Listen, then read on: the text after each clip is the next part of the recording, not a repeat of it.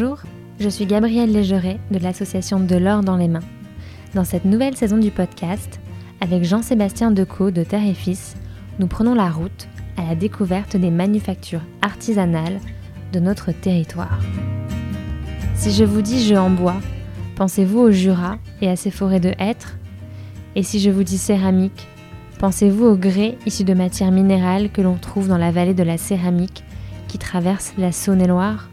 Des massifs jurassiens à la côte basque, la France regorge de savoir-faire. Des matières produites dans nos régions, des gestes qui se renouvellent au fil du temps, au sein de manufactures portées par des artisans et des entrepreneurs. C'est l'histoire des savoir-faire de nos géographies. Et c'est de cela dont nous allons parler dans ce podcast en partant sur les routes de France à la découverte des manufactures artisanales. Un itinéraire de l'or dans les mains en partenariat avec Terre et Fils. C'est l'histoire d'un petit couteau. Un petit couteau qui est dans le dictionnaire, qui s'ouvre d'une main et qui se range replié. Une lame, un manche, deux viroles, un rivet et les mêmes souvenirs. Le couteau du grand-père, celui qui coupe les champignons dans la forêt, ouvre les huîtres ou sculpte l'écorce et l'arc à flèche de l'enfance. Vous l'avez deviné, c'est de l'Opinel dont je vous parle. Né en 1890 à Gévoudaz, hameau d'Albiez-le-Vieux en Savoie, dans l'atelier d'un taillandier, celui de Joseph Opinel. Les odeurs du bois débité, façonné, poncé, les bruits de l'acier affûté, l'entreprise Opinel fait bel et bien partie de notre patrimoine et a su allier tradition, innovation et virtuosité au service de l'acier et du bois, ces deux matières nobles. 130 ans plus tard, depuis Chambéry, l'entreprise Opinel rayonne dans le monde entier grâce à son extraordinaire savoir-faire, mais aussi des machines fabriquées intramuros qui ont permis de ne pas délocaliser la production. Bonjour Françoise. Bonjour Gabrielle. Merci beaucoup de nous accueillir chez Opinel. On est très fiers d'être ici. Pourriez-vous vous, présenter en quelques mots? On est ravis de vous accueillir. Alors moi je suis Françoise de Troya. Je suis la directrice marketing et communication d'Opinel depuis 15 ans. J'essaye toujours d'interroger le lien d'un savoir-faire avec les ressources locales de son territoire d'implantation. Mm. Ici, j'ai l'impression que ça se traduit beaucoup par l'utilisation du bois. Vous, vous le ressentez comment ce lien avec ce territoire? Oui, le bois, en effet. La matière fétiche d'Opinel, c'est le bois. Ça apporte bah, cette ce côté naturel, cette douceur, euh, c'est très chaleureux en fait le bois. Et surtout que le bois ça a des propriétés mécaniques souvent supérieures à, d'autres matériaux comme le plastique par exemple. Et du coup ce lien en fait avec le bois, alors Joseph à l'époque il prenait le bois qui était autour de son atelier, donc ça pouvait être tout type de bois, ça pouvait être du merisier, ça pouvait être euh, euh, du hêtre on appelle ça le faillard ici en, Savoie, le hêtre, euh, du chêne, du noyer. En fait, il, voilà, il prenait tous les bois qui étaient aux alentours. Et l'acier vient de Suède, de France et d'Allemagne. C'était comment Opinel lorsque vous êtes arrivé il y a 15 ans? C'était une très belle entreprise. J'étais ravie d'arriver chez Opinel, mais je ne connaissais pas vraiment. Je connaissais le nom. Euh, J'avais aucune idée du savoir-faire derrière. Et puis, euh, il y avait quand même une ambition, une envie de, euh, de faire vivre la marque de la part de la famille et qu'elle continue à vivre longtemps. C'est une de nos valeurs, hein, la pérennité, c'est une, des valeurs les plus partagées dans les entreprises familiales. Et, euh, et quand ils m'ont recruté, l'idée c'était euh, eh ben de, de, prolonger cette belle histoire et de trouver en fait les leviers pour s'adresser à des nouvelles cibles de, de, consommateurs, de clients, euh, trouver euh, des idées de nouveaux produits pour s'adresser à ces nouveaux clients. Euh, mais c'est vrai que c'est un, un, un, joyau de toute façon. Après, on avait, ils avaient peur, je pense, que la, que l'entreprise, que la marque, que le couteau se muséifie en fait, devienne juste le couteau du grand-père, un bon souvenir, une tradition, on va dire, qui ne soit plus dans le, dans le quotidien en fait des personnes, qui ne soit plus considéré comme un, comme un outil. Et, euh, et c'est pourquoi on, a ouvert en fait Opinel ces dernières années sur d'autres univers euh, comme la cuisine, la table, l'enfant aussi, euh, qui est une population bah, qui est super agréable à travailler aussi pour, en termes de nouveaux produits. Et puis là, on est vraiment sur des notions en effet de transmission, d'accompagnement. Et pour autant, le petit couteau est toujours la star de Pinel. Oui, mais c'est une grande chance. Mais c'est vrai que d'avoir un produit iconique qui n'a pas changé depuis de 130 ans, c'est un des rares produits manufacturés en France qui reste euh, identique finalement en termes de forme, en termes d'usage. Euh, se dire que euh, notre arrière-grand-père ou arrière-arrière-grand-père avait un opinel dans la poche et que nous on peut aussi avoir un opinel dans la poche et qu'il est toujours utile pour manger, pour peler une pomme, pour partir en randonnée. Ben, ça c'est génial. Le couteau de poche opinel, il est passé d'un statut de couteau pour le paysan, de travail, euh, dans les champs. et il a suivi l'évolution de la société en devenant un, objet de loisir pour la randonnée, pour la voile, pour les vacances. Et il a, su s'adapter en fait, sans rien changer en fait à sa forme, à sa fonction. Il a su s'adapter à cette évolution ce qui est assez magique. L'entreprise aussi a su s'adapter parce que je crois que le petit Opinel est né dans un atelier dans la montagne, c'est ça? Tout à fait, on est des vrais montagnards. Euh, Joseph Opinel, il travaillait dans l'atelier de, de forgeron de son père, en fait, il était taillandier, son, son père. Euh, taillandier, c'est ceux qui réparent les outils, c'est ça? Taillandier, ils sont fabricants d'outils avec un tranchant. Donc ils fabriquaient des outils. Ils les réparaient aussi à l'époque, mais ils fabriquaient des outils. Euh, c'était à côté de Saint-Jean-de-Maurienne, dans une vallée, euh, euh, on va dire, hostile. C'est une très belle vallée, mais avec des conditions de vie rudes, notamment à l'époque. Ils avaient cet atelier au bord de l'Arvan, qui est une rivière qui coule de la montagne hein, et qui fournissait la force motrice pour bah, faire tourner les meules, par exemple. Et Joseph Opinel a travaillé très jeune avec son père. Et il faisait à l'époque des gros outils mm, tranchants euh, des grosses serpes, serpettes, etc. Euh, et lui, il a eu l'idée euh, d'inventer son petit couteau de poche. Il avait juste 18 ans, donc il était assez jeune. Hum, son père n'était pas d'accord.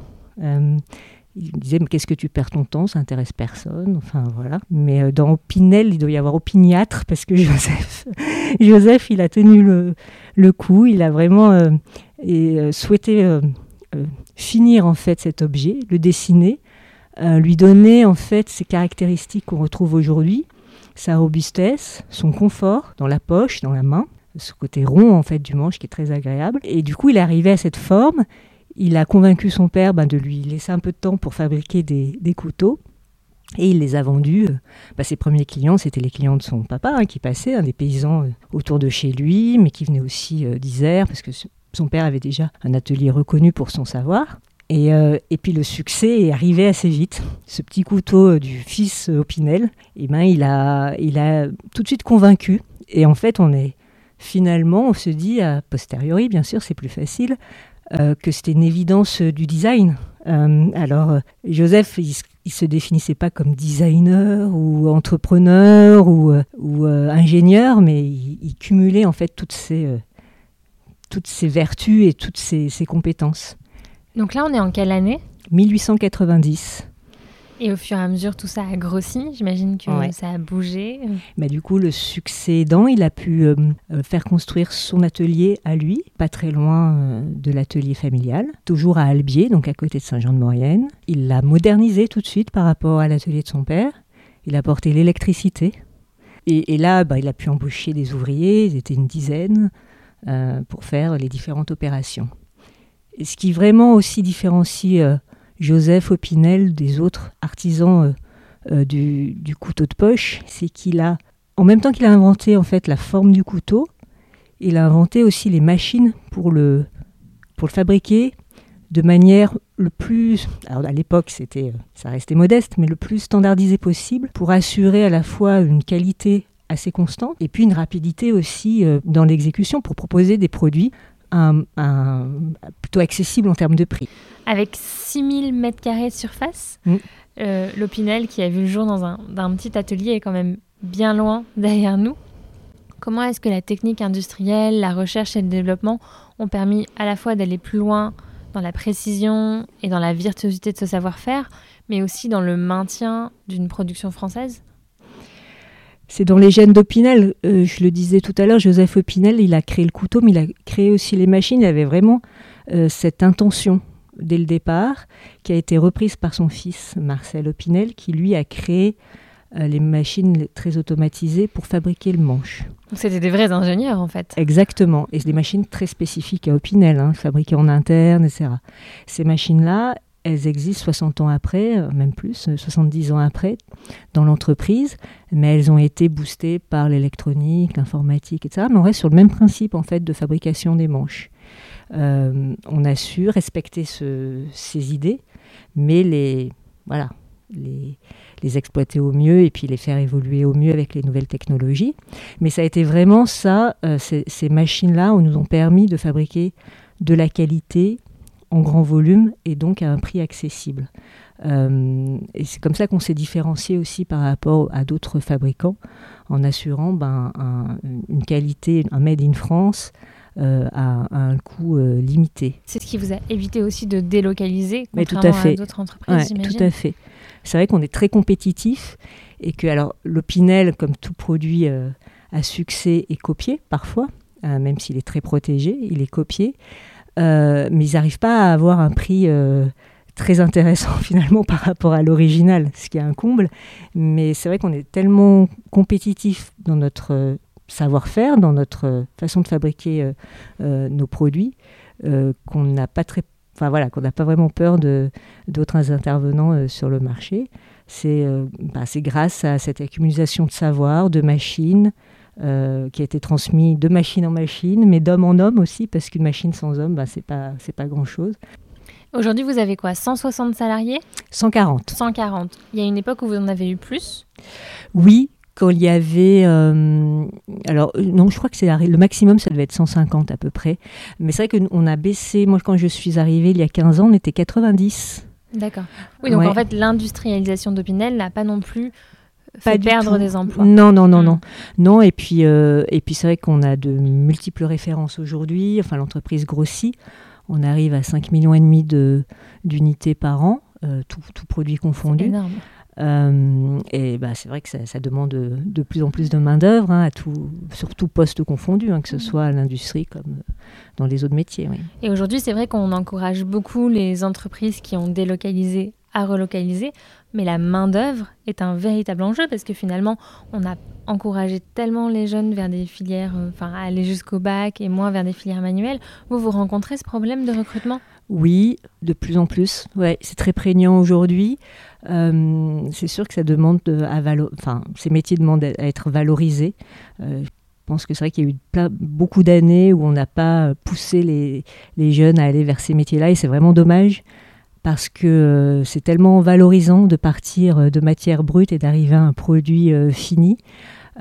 c'est tellement valorisant de savoir que bah, on fait vivre voilà que, une belle histoire comme ça en Savoie, qu'elle reste en Savoie. Et c'est vrai qu'on a besoin en effet de, de personnes qui bah, connaissent les machines, savent les réparer, travaillent avec ces machines, ont, ont, le goût du travail bien fait. je pense que ça va ça intéresse de plus en plus de personnes en tous les cas. Donc euh, j'ai bon espoir qu'il euh, y ait de plus en plus de vocations. Mais c'est vrai qu'il faut faire connaître ces métiers pour, euh, bah, pour attirer le maximum de personnes. Est-ce que vous pourriez nous expliquer les, les différentes étapes de, de fabrication d'un couteau chez vous? Alors pour parler du couteau de poche, couteau de poche, il est formé de cinq éléments aujourd'hui puisqu'on a ajouté la virole tournante en 1955. Et ces cinq composants, euh, bah, c'est différents ateliers. Le premier atelier, on fabrique euh, euh, des manches à partir de carrelés. Donc les carrelés, c'est des petits parallélépipèdes de bois qu'on reçoit directement ici au sein des ateliers. C'est une fraise qui vient façonner le carrelet de manière assez automatique. Mais vraiment, le manche, il est fabriqué de manière très standardisée par une machine. C'est la force d'Opinel aussi de pouvoir produire à gros volume ses manches et proposer un prix euh, attractif. Quand le manche il est fait, au bout de 15 secondes, il est prêt à être euh, verni ou coloré, cela dépend des, des produits, ou bufflé, alors ça c'est un autre geste. Ici on est dans l'atelier de l'artisanat du bois. Donc on va fabriquer euh, nous-mêmes les manches en associant différentes essences avec du plaquage. Donc il y a un petit travail de marqueterie d'ébéniste. Donc on va fabriquer nos propres ébauches en, faisant différentes coupes dans des lithos de bois. Et ensuite, on va les associer en les collant, en, intégrant du plaquage ou pour certains modèles une feuille d'aluminium. Donc voilà, c'est différents procédés de collage. Qu'est-ce qu'on appelle le plaquage? Alors le plaquage, ça va être une feuille euh, de bois. Donc ici, c'est euh, de l'érable et du noyer qu'on utilise pour nos manches. Et vous le faites avec une machine ou à la main? Euh, Tout est fait à la main, application de la colle voilà, au pinceau, à la main, sur le bois et donc ce plaquage. Vous aimez travailler sur une matière comme ça, vivante? Ah oui, oui, le travail du bois, ressentir la matière, c'est plaisant. Alors le bufflage, ça va être un procédé de finition euh, sur les manches qu'on a fabriquées. Euh, donc euh, il y a déjà une partie de ponçage du manche et ensuite une partie polissage et lustrage pour ressortir tout l'éclat du bois et, révéler le bois en le rendant brillant. Certaines finitions sont aussi huilées pour le modèle de l'ellipse. Il vient après à l'assemblage, où arrive aussi la lame. Alors la lame d'un couteau, c'est la partie la plus technique en fait hein, du couteau, parce que ça assure en fait le coupant euh, du produit. On part de rouleaux d'acier, qu'on appelle des feuillards, qui sont découpés à la forme. En même temps, il y a le poinçon de la main couronnée qui est ajouté, et l'onglet qui est ajouté sur la lame. Donc ça se fait en une fois. Cette lame est découpée, ensuite elle part en traitement thermique. Traitement thermique qui est réalisé à tiers, euh, chez des experts en fait du traitement thermique. Ça demande des installations conséquentes. Et euh, ce traitement thermique, il va apporter la dureté à la lame, la rendre tranchante. Et ensuite, ces lames ben, sont meulées ici, en interne, meulées, polies. Donc on enlève environ 50% d'acier. Chaque face est travaillée avec un profil bombé. On arrive au fil. Ensuite, il y a la virole. Donc la virole, pareil, ça va être un peu la même chose. On part d'un feuillard d'acier, donc un rouleau d'acier qu'on vient découper et former virole fixe, virole tournante. Et tout est assemblé en fait. Euh, on met les trois éléments euh, de base, la lame, la virole fixe, le manche ensemble. On vient rifter avec le rivet. Et ça, c'est fait de manière assez automatique en machine. Et après, il y a deux gestes qui restent très très... Enfin, ça, il faut vraiment les maîtriser. C'est la pose de la virole à la main. Donc la virole tournante qui est positionnée à la main, qui est vérifiée. Et enfin, le dernier geste, qui est l'affilage du couteau et qui assure bah, le coupant euh, légendaire du couteau Pinel. Bonjour Chantal. Bonjour. Vous pourriez nous raconter un petit peu votre, votre geste, votre savoir-faire? L'affilage, c'est pour que la lame, elle coupe entre deux meules. Et c'est fait manuellement. On voit si la lame, elle est épaisse, on passe plusieurs fois. Il faut que quand on a fini l'affilage, il faut que le couteau coupe. Même si on peut passer 5 à 6 fois la lame, ça dépend. Quand je suis rentrée chez Opinel, je faisais le dos des lames. Et après, je suis montée, j'ai changé de, d'atelier fur et à mesure pour arriver ici. Et ici, qu'est-ce que vous faites? Ben, Maintenant, je suis assistante du chef d'équipe. Mais comme je vais partir à la retraite, hein, je me retire pour laisser ma, ma, collègue à ma place. Et je lui ai tout appris ce que je savais faire. Ben, moi, je sais faire marcher toutes les machines. Été formatrice, fait un peu de tout. Quand il y avait des couteaux spéciaux à faire, ils venaient me voir. L'affilage, quand il y a un affilage spécial, c'est toujours moi qui essayais. Maintenant, j'ai laissé la place à Sandra.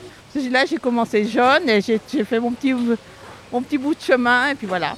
J'arrive à la fin. Et à la fin de la fabrication du couteau, qu'est-ce que vous faites des rebuts? Alors le bois, c'est vrai que le manche il est façonné dans un carrelet et du coup il y a, ça génère des copeaux de bois euh, puisqu'on prend qu'une partie, hein. on, fraise en fait euh, le carrelet pour faire le manche. Euh, ces copeaux de bois, ils sont aspirés et ils sont, ils sont accumulés en fait dans un silo copeaux de bois commence à être brûlé dans la chaudière et on est chauffé en fait grâce aux copeaux de bois générés lors du façonnage des manches. Et vous avez beaucoup de rebuts d'acier ou assez peu finalement? Oui, parce que comme on enlève 50% d'acier, et puis ça se mélange, là pour le coup, ça se mélange avec euh, des résidus de meule, puisque en fait la, la, lame passe sur des, des meules pour enlever euh, l'acier. Donc là, c'est mélangé avec les meules. Et ça, on ne peut pas, nous, l'utiliser euh, en interne. Donc c'est repris par des prestataires extérieurs. Voilà. Et sur chaque euh, opinel, on, retrouve ce petit dessin d'une main couronnée. Quelle est sa signification? Alors c'est la main de Saint Jean-Baptiste, la main bénissante. C'est pour ça qu'il y a deux doigts levés, euh, trois doigts avec le pouce levé. C'est la main bénissante de Saint Jean-Baptiste. Pourquoi Saint Jean-Baptiste? Parce qu'en fait, son atelier était à côté de Saint Jean de Maurienne. Et pourquoi Saint Jean de Maurienne s'appelle Saint Jean de Maurienne? Euh, c'est parce que dans la cathédrale de Saint Jean, il y a les, reliques de la main de Saint Jean-Baptiste. Et il a choisi un poinçon. C'était une obligation en fait hein, pour chaque maître coutelier euh, depuis 1565. C'est une obligation de mettre, d'apposer un poinçon sur la lame des couteaux pour en garantir, enfin connaître la provenance. Voilà. Et du coup, il a choisi la main couronnée et il a ajouté une couronne au-dessus de la main pour rappeler que la Savoie était un duché. Et puis la couronne, c'est souvent aussi, dans le monde des couteliers, un signe euh, utilisé. Voilà. Donc c'est pour ça, nous, on est la main, la main couronnée. C'est notre marque depuis 1800. Euh, enfin, 19, il l'a déposée en 1909, pour être précise. Voilà. Aujourd'hui, on est à Chambéry. Euh, depuis combien de temps vous êtes installé ici? Depuis 100 euh, ans, un peu plus de 100 ans. C'est euh, Joseph, bah, son entreprise a pris de l'ampleur. Et puis au fond d'une vallée, c'est difficile parce qu'on n'a pas accès à des moyens de, communication, on va dire, faciles, surtout à cette époque. tout se, se déplaçait avec des bœufs, des ânes, enfin voilà, c'était quand même assez, reculé. Pour trouver aussi des, ouvriers, c'était plus difficile, il y avait un bassin d'emploi euh, plus petit, et pour, donc, du coup, pour transporter aussi euh, ces, couteaux, c'était compliqué. Juste avant la Première Guerre mondiale, il a décidé de, se rapprocher d'un grand centre, euh, d'une métropole. il a regardé à Saint-Jean, et puis il a vite regardé à Chambéry, qui est au centre enfin, voilà, d'une vallée avec beaucoup de... Le, train déjà était voilà, à Chambéry. Et il s'est rapproché voilà, de, de, Chambéry. Il a trouvé une ancienne tannerie euh, dans les faubourgs de Chambéry, à Cognin, qui l'a transformée en atelier. Et quelle a été la trajectoire de l'entreprise ces dix dernières années? J'ai l'impression qu'il y a beaucoup de nouveaux marchés qui, qui ont été ouverts. Est-ce que quelle est la part qui continue euh, d'être vendue en France? Alors c'est sûr qu'on a, grâce à ces nouvelles collections, ça nous a ouvert euh, la porte de nouvelles formes de distribution en France comme à l'étranger. on a triplé le chiffre d'affaires. Euh, on vend 45% de nos produits, de notre, notre chiffre d'affaires est composé à 45% euh, euh, des ventes export. On a ouvert une filiale aux États-Unis en 2016, donc c'est assez récent, mais c'est une, filiale qui fonctionne très bien. oui, c'est vrai que ces dernières années ont été riches en, évolution, en développement. Mm. Et vous collaborez beaucoup avec des designers, même des sportifs, des cuisiniers. Oui. Alors les designers, il y a beaucoup de designs du coup qui sont basés sur la forme traditionnelle de l'Opinel puisqu'on l'a pas changé. Et alors lui, on le fait vivre en interne avec voilà. Mais on fait appel parfois à des, artistes euh, pour euh, habiller en fait de décor euh, le manche. Dernièrement, on a fait appel à, un artiste tatoueur qui nous a fait des dessins pour le manche. Et puis après, les, designers produits, on les sollicite euh, pour euh, les nouveaux, euh, nouvelles formes de produits, surtout sur la table et la cuisine. on travaille notamment avec le studio de design Big Game, qui a travaillé pour des très grandes marques, et puis Franck Fontana. Voilà. Et quel est aujourd'hui le grand défi auquel vous êtes confronté dans le développement de Pinel Est-ce que c'est l'approvisionnement? Est-ce que c'est la transmission? Est-ce que c'est l'investissement?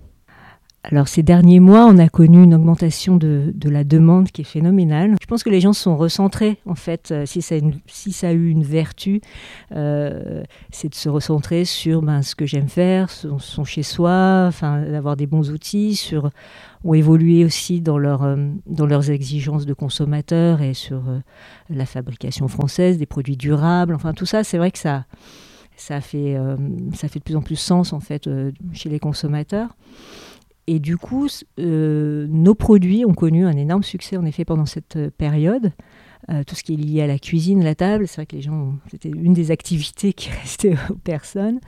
et puis après, ben, dès qu'on a pu aller plus facilement dehors, tout ce qui est pique-nique, randonnée, enfin voilà, ça a vraiment le jardinage aussi. Enfin, tous nos produits en fait ont, en effet été très utilisés pendant cette période. plus le fait qu'ils soient made in France, produits du, très durable pour le coup, hein, puisqu'un opinel ça se transmet et ça, ça peut être réparé, réaffûté, etc. Donc il y a cette vocation-là euh, aussi qui est intéressante. Et on a une demande phénoménale. Et du coup, notre challenge aujourd'hui, c'est d'arriver à, satisfaire cette demande Et les temps euh, commerciaux ne sont pas les temps industriels, c'est-à-dire que euh, ben, intégrer une nouvelle machine, ça prend des mois et des mois. Former des gens, ça prend six mois, un an. Du coup, c'est vrai que ces évolutions brutales de demande ben, sont toujours compliquées à gérer en termes industriels. Après, ce sont des, problèmes finalement qui, sont, qui restent positifs, parce que ça veut, ça veut quand même dire que la marque, elle est attractive, qu'il euh, il vaut mieux avoir de la demande que le contraire. Et c'est à nous ben, voilà, de, de, trouver les équipes et, pour satisfaire cette demande. Et c'est vrai que le problème de recrutement, est aussi euh, voilà, très prégnant en ce moment. Oui, oui c'est mmh. difficile de trouver des jeunes. Tout à fait, ouais. Des jeunes ou des moins jeunes, c'est sûr que c'est toujours ouais, c'est très difficile. Bonjour Jean-Pierre. Bonjour. Ça fait combien de temps que vous êtes ici? 42 ans. 42 ans et il paraît que même votre fils et votre épouse travaillent encore ici? Mon épouse, elle est à la retraite depuis le mois de janvier 2020 et Théo, ça fait 4 ans qu'il est avec nous. Donc c'est vraiment une histoire de famille au Pinel chez vous? Euh, oui, j'ai eu d'autres enfants aussi qui sont venus travailler là. Et vous, concrètement, qu'est-ce que vous faites?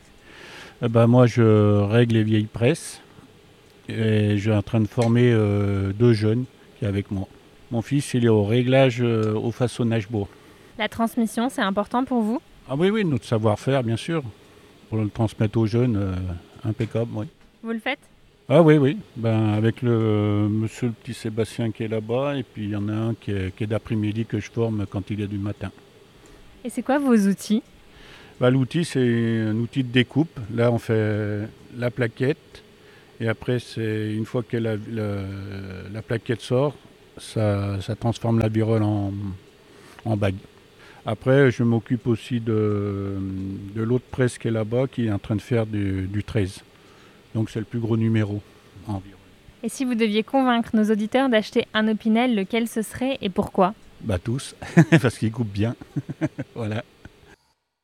Qu'est-ce que vous diriez à un jeune qui hésite à venir travailler chez Opinel? Bah, Qu'il est le bienvenu parce que s'il a envie de découvrir un métier, découvrir un produit euh, qui a accompagné euh, tellement de générations, qu'il a envie de découvrir la magie de transformer des matières brutes en un produit fini, euh, qu'il a envie de travailler dans une entreprise familiale euh, avec des valeurs. voilà, c'est assez magique. J'imagine que vous formez beaucoup en interne parce qu'il n'y a pas vraiment de d'école qui prépare oui, à on ces métiers. On forme beaucoup en interne. Ça, c'est une vraie préoccupation et c'est une vraie envie aussi hein, de former les personnes qui arrivent. C'est des métiers très particuliers en fait. Je pense qu'il y a une méconnaissance quand même des métiers industriels, artisanaux, etc., euh, qui est phénoménale. À l'école, on ne nous en parle pas du tout. Sincèrement, jusqu'au lycée, euh, on ne nous en parle pas. Je ne pense pas que ça change aujourd'hui. J'ai des enfants et ce n'est pas du tout le cas.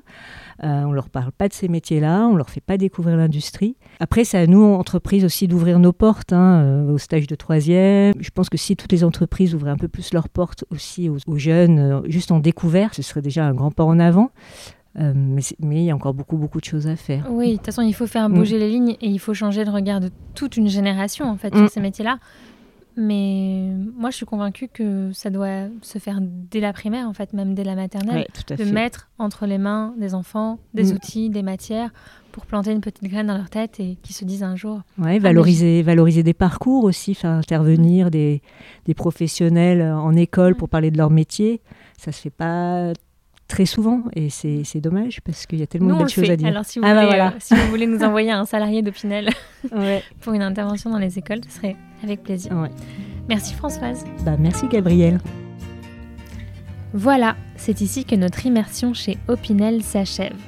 C'était la troisième étape de notre tour de France des manufactures artisanales, un épisode de l'or dans les mains en partenariat avec Terre et Fils. Si cet épisode vous a plu, partagez-le autour de. Vous pouvez également nous suivre sur les réseaux sociaux pour découvrir en images nos aventures, vous abonner à notre newsletter et on vous donne rendez-vous à Salon de Provence pour notre prochaine étape dans la savonnerie Marius Fabre. À bientôt!